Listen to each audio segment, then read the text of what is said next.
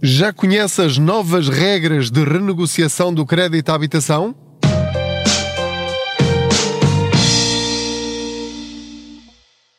Olá, eu sou o Pedro Anderson, jornalista especializado em finanças pessoais e aproveito as minhas viagens de carro para falar consigo sobre dinheiro.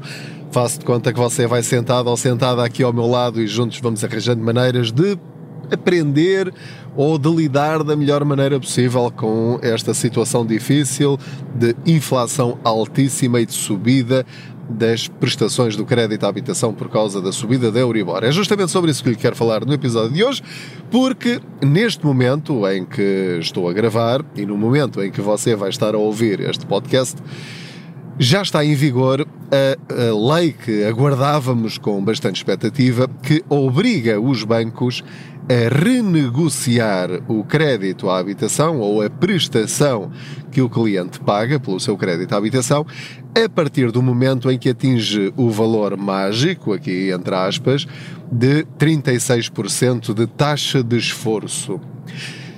Quando esse valor é atingido, o banco é obrigado, por lei, por esta lei, que entrou em vigor eh, no sábado 26 de novembro de 2022, a contactar o cliente e a fazer-lhe uma proposta para baixar a prestação.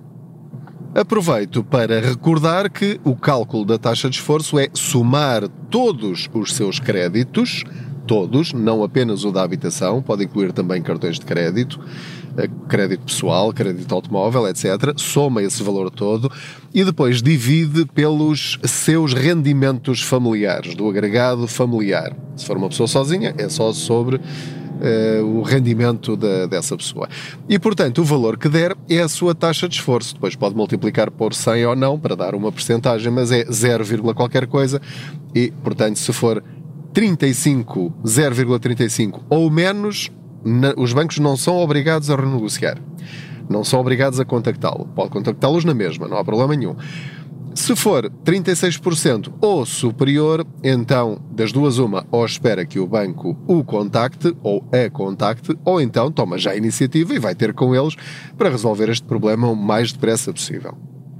Então, o que é que diz a lei? Para já, a lei diz que uh, isto só se aplica a créditos à habitação própria e permanente, não se aplica a créditos para obras, nem a créditos pessoais, nem créditos automóveis, nem nenhum outro crédito, é só para habitação própria e permanente e até ao valor em dívida de 300 mil euros.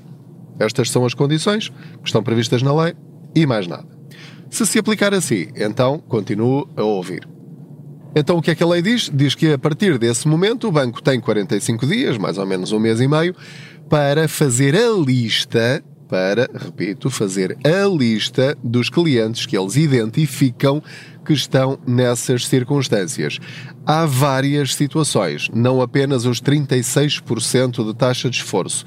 Também pode aplicar-se aos clientes em que a prestação subiu 5% face ao valor que pagavam no ano anterior, aquilo que se chama o período homólogo. Eh, portanto, no mesmo dia, no ano passado, se está a pagar mais 5%, então também está abrangido. Se uh, a taxa de esforço for de 50%, então é automático, tocam os alarmes todos e tem de ser contactado com toda a urgência. E, portanto, se estiver numa destas situações, deve esperar um contacto ou então, como lhe disse, pode contactar imediatamente o seu banco, apresenta o decreto-lei, eles já sabem o que é e, portanto, começa o processo de renegociação. Para além de todas as situações de que já lhe falei em episódios anteriores, que vou só recordar muito brevemente, pode pedir um período de carência, diferimento de capital, ou seja, pegar em 50 mil euros, por exemplo, e passar tudo para a última prestação. Eh, pode também passar para taxa fixa, pode passar para taxa mista, eh, pode tentar baixar o spread, mas há uma condição, uma proposta que está especificamente prevista na lei e é sobre ela que lhe quero falar com mais detalhe neste episódio, porque muito provavelmente vai ser a proposta que o banco lhe vai fazer. Em que é que consiste? Consiste em, durante cinco anos, prolongar o seu prazo final Ou seja, se por exemplo contratou 30 anos, vai passar para 35, 36, 37, 38, 39, 40 anos, eh, de maneira a que a sua prestação baixe para pelo menos 35% da sua taxa de esforço. Portanto, o banco não lhe vai perdoar nada, vai ter de pagar na mesma aquilo que vai ter de pagar, mas vai pagar durante mais tempo. Portanto, se estava a pensar que os bancos vão ser seus amigos, vão ser espetaculares e que vai voltar a pagar o valor de prestação que pagava antigamente enquanto a Euribor estava negativa, esqueça. Não terá nenhuma espécie de poupança a menos que, de facto, baixe o spread no seu banco ou mudando de banco. Fora essa circunstância, não terá qualquer espécie de poupança, pagará sempre o mesmo que deveria pagar, só que a dividir por mais anos, portanto, aí pagará mais em juros, mas consegue travar a sua prestação neste momento ou baixá-la um bocadinho, mas temporariamente, mas vai subir todas as outras daqui para a frente. Portanto, desde que perceba isto, vai perceber tudo e não se vai sentir enganado.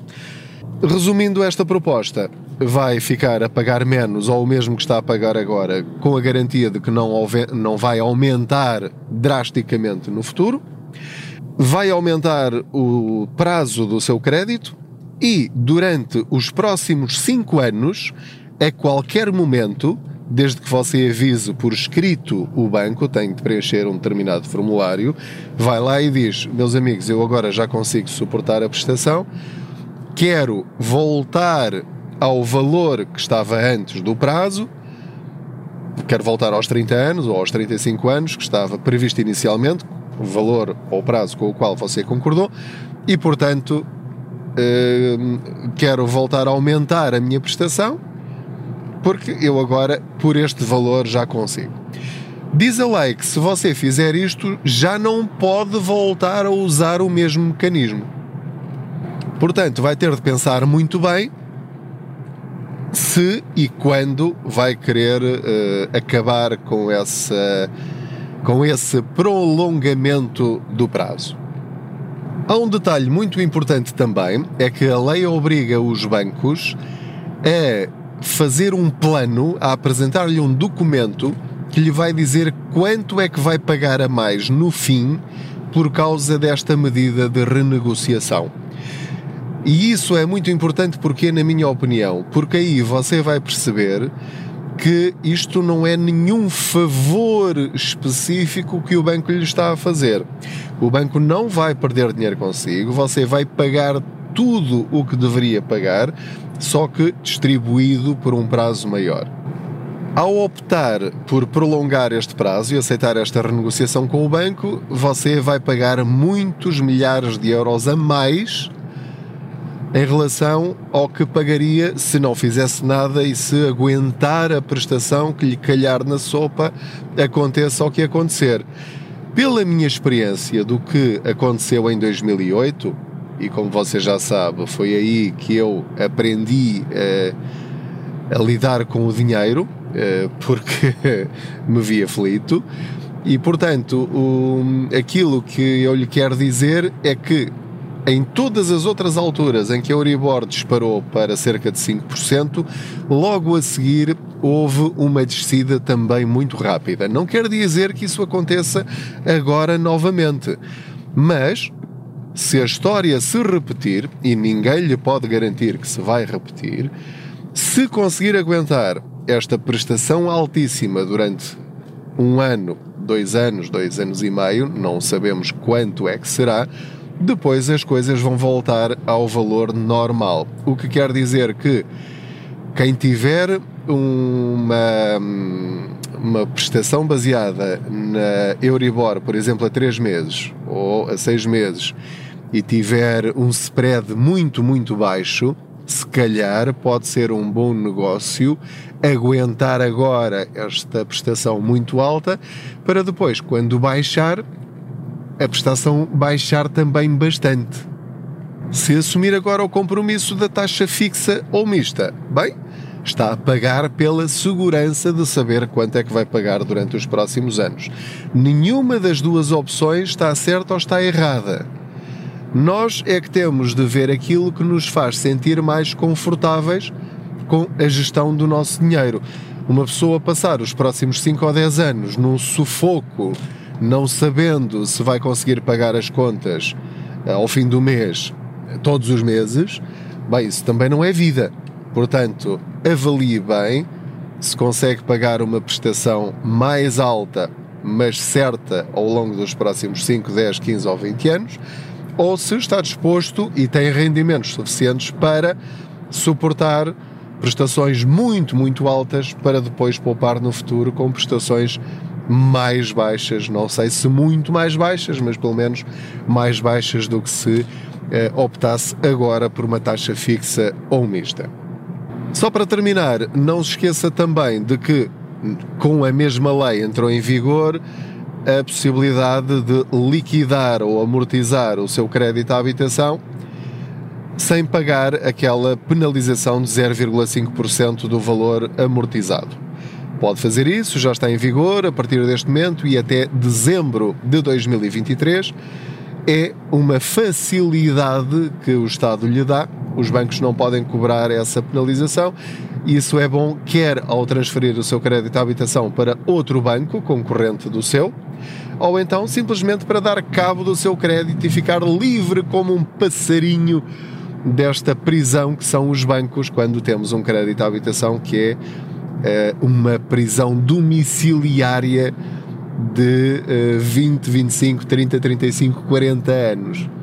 Você não imagina o sentimento de libertação, eu próprio ainda não imagino, que é uma pessoa não dever nada a ninguém e ter a sua casa como um bem que é seu, que não tem de prestar contas a ninguém, não depende do aumento da Euribor, nem para cima, nem para baixo, não depende das comissões de manutenção de conta, não, não é obrigado a ter um seguro de vida.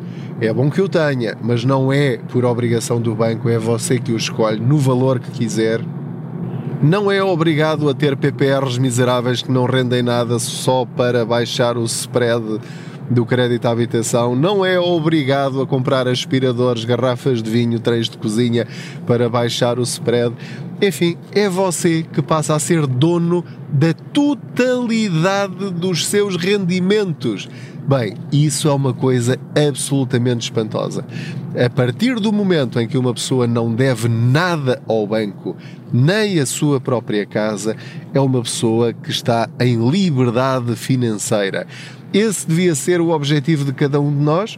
O objetivo devia ser atingir esse patamar o mais depressa possível. Obviamente, eu sei que são raríssimas as pessoas que podem sequer sonhar com essa possibilidade. Mas aquilo que eu lhe quero dizer é que essa possibilidade existe tudo depende da forma como trata o seu dinheiro, dos rendimentos que tem, do aumento dos rendimentos que possa vir a ter no futuro. A nossa vida não tem de ficar presa, congelada no tempo, com os seus rendimentos atuais. Nós podemos procurar outro emprego, podemos criar outras fontes de rendimento, nós podemos investir, nós podemos uh, arrendar a nossa própria casa e viver noutra, se for a possibilidade. Portanto, isso já, já é conversa para um outro episódio. O que eu lhe quero dizer é que vamos deixar, por favor, de pensar que a nossa vida é só esta que temos neste momento, nós podemos tentar sempre melhorá-la financeiramente e em outros aspectos da nossa vida também. A vida é feita de mudança, não é? E, neste caso, o que eu lhe proponho é que pense em propostas de vida melhores do que aquelas que tem atualmente. E pagar a casa ao banco e deixar de ter essa despesa fixa mensal e anual, bem, é de facto um bom objetivo para cada um de nós.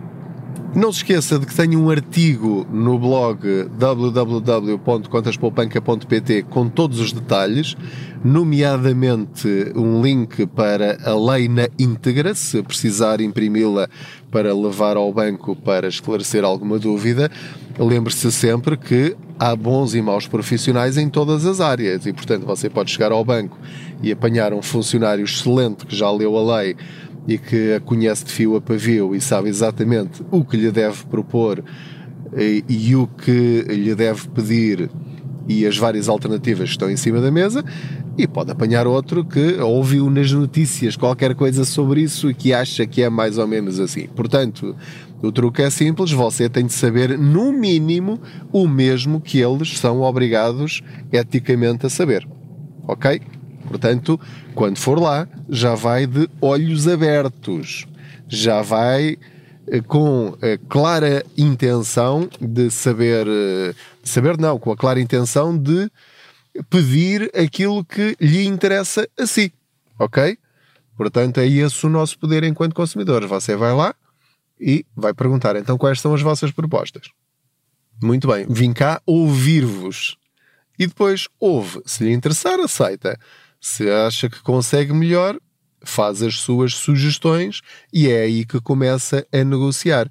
Mas primeiro ouve e lê a proposta do banco e depois também não precisa decidir logo. Diz assim: muito obrigado, agora vou pensar, vou investigar. Qual é o prazo que eu tenho para responder? Muito bem, ok. 10 dias? Sim, senhor, muito bem. Então, no prazo de 10 dias, venho cá e apresento uma resposta ou uma contraproposta. Muito obrigado, adeus. E vai depois, de facto, analisar com calma, com pés e cabeça, uh, falar com pessoas que sabem mais do que você e depois toma uma decisão que seja vantajosa para si ou que o proteja ou a proteja nestes tempos difíceis que estamos a enfrentar. Muito obrigado pela sua companhia em mais esta boleia financeira. Não se esqueça de que tenho o canal no YouTube Pedro Anderson Contas Poupança, no Instagram Pedro Anderson Contas Poupança. Já editei quatro livros onde tem tudo aquilo que eu sei sobre finanças pessoais e que aprendi ao longo dos últimos 11 anos. Basta pesquisar na UC, por exemplo, ou nas, eh, nas outras livrarias online. Uh, Uh, o livro Contas Poupança tem quatro, portanto, leia-os, por favor, por si e também para ajudar os seus, os seus filhos ou os seus netos, se for o caso, porque precisamos de retirar Portugal do último lugar na literacia financeira da Europa. Portanto, é esse o meu objetivo no, nos próximos anos, na próxima década, é contribuir para retirar Portugal da cauda da Europa na literacia financeira. E vocês podem também colaborar com isso, não é? Falando sobre dinheiro com inteligência, eh, com saber, com os vossos amigos e familiares. Mais uma vez, muito obrigado. Até ao próximo episódio. Boas poupanças.